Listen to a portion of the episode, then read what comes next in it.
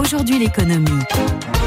Et bonjour Agnieszka Koumor. Bonjour. Alors pour aujourd'hui l'économie, un, autre portrait ce matin, celui cette fois de Jérôme Powell, le président de la Réserve fédérale.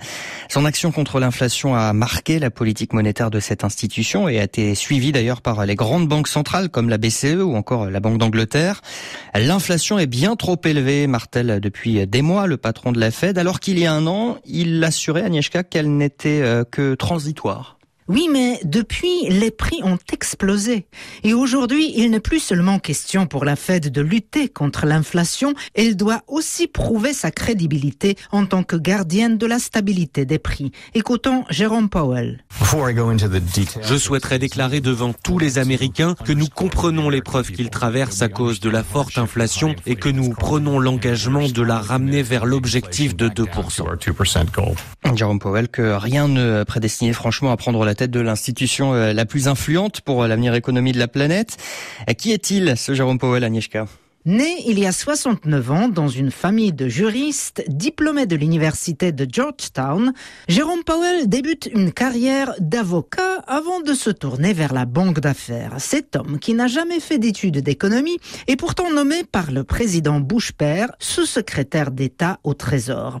Sous l'administration de Barack Obama, il siège au conseil des gouverneurs de la Fed avant d'être nommé par Donald Trump à la tête de cette institution. Républicain il est pourtant critiqué par Trump, mais surprise, en 2021, Jérôme Powell est reconduit par le démocrate Joe Biden. Et son action à la tête de la Fed constitue un véritable tournant pour l'économie mondiale. Jérôme Powell a mis fin à l'argent pas cher, estime Carl Toussaint Duvast, cofondateur de Net Investment. Il marquera l'histoire par celui qui aura coupé le robinet du quantitative easing initié par Yellen. C'est ça le rôle du gouverneur de la Fed ou de la Banque centrale européenne pour Christine Lagarde, c'est de prendre des décisions ingrates, euh, malheureusement nécessaires. Pendant dix ans, 2010-2020, si vous voulez, sortie de la crise des subprimes, il y a eu dix ans de quantitative easing, dix ans de rachat des dettes par les banques centrales et donc de ce qu'on a l'injection de liquidité dans l'économie.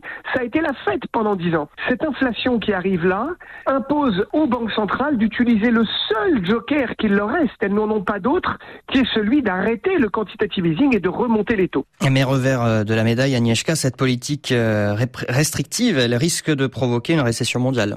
C'est ce que Jérôme Powell veut éviter. Lui qui s'est vu reprocher durant la pandémie ces millions d'Américains appauvris et les quelques autres enrichis. Cette fois, si les causes de l'inflation sont connues, crise sanitaire, guerre en Ukraine, crise de l'énergie, impossible de prévoir comment tout cela va évoluer. La pénurie de matières premières et les faillites qui vont arriver, le 2023 va être le début de la récession d'un point de vue économique. Donc il lui reste peu de temps pour éteindre l'incendie de cette inflation. Il avait raison de le faire de manière assez violente et brutale parce qu'il fallait la juguler au sens médical. Il fallait mettre un garrot à cette inflation de manière extrêmement forte.